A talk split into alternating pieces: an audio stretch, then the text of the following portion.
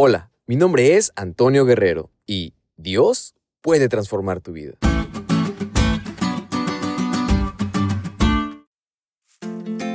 En una visita pastoral que tuve recientemente, un hermano me contó su conversión. Mientras me comentaba su historia, me quedé asombrado del poder transformador que tiene el Espíritu Santo en el ser humano. Y en resumidas cuentas, él me platicaba que era de lo peor. Consumía toda clase de sustancias tóxicas y nocivas para su cuerpo, asistía a lugares que pervertían su mente, incluso era violento y golpeaba a sus seres queridos más cercanos. Llegó hasta el punto más vil y desastroso de su vida. Todos los que lo conocían lo daban por perdido. En cualquier momento incluso perdería la vida, decían. Pero un día, guiado por el Espíritu Santo, asistió a una conferencia bíblica que se estaba llevando a cabo en su comunidad. Dice él que no sabe por qué razón llegó ahí. Se encontraba drogado y ebrio pero entró al lugar de reunión y escuchó el llamado que el pastor estaba haciendo. Él solamente escuchó, escuchó las promesas que mencionaba la Biblia y la paz que solo en Dios podía encontrar. Y esa noche, al escuchar esa voz, sintió en su corazón algo que nunca antes había sentido. Era esa sensación de creer en algo más importante que cualquier otra cosa. Era la fe surgiendo desde lo más íntimo de su ser.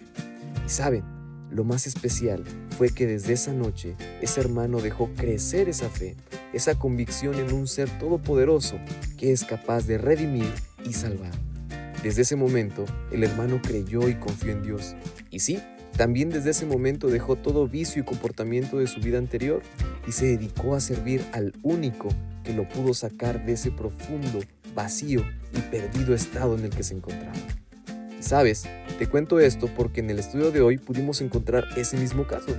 Por la fe, Raab creyó en el Dios verdadero, a pesar de que en su vida nunca había visto ni experimentado los milagros que Jesús había hecho. Ella era una prostituta, pero a pesar de no verlo, ella creyó, se arrepintió con el simple hecho de escuchar sobre ese Dios.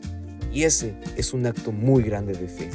Es por eso que forma parte importante de estos héroes de la fe que encontramos en Hebreos 11 y es una de las únicas dos mujeres que se mencionan por nombre en ese capítulo. Amigos, estos dos testimonios de transformación son el reflejo vivo de un Dios verdadero y al igual que ellos, Dios está dispuesto a hacer una transformación en tu vida y mediante el Espíritu Santo fortalecer esa fe y convicción en nuestro Salvador.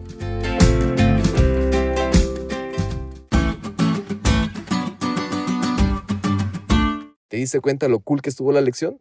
No te olvides de estudiarla y compartir este podcast con todos tus amigos. Es todo por hoy, pero mañana tendremos otra oportunidad de estudiar juntos.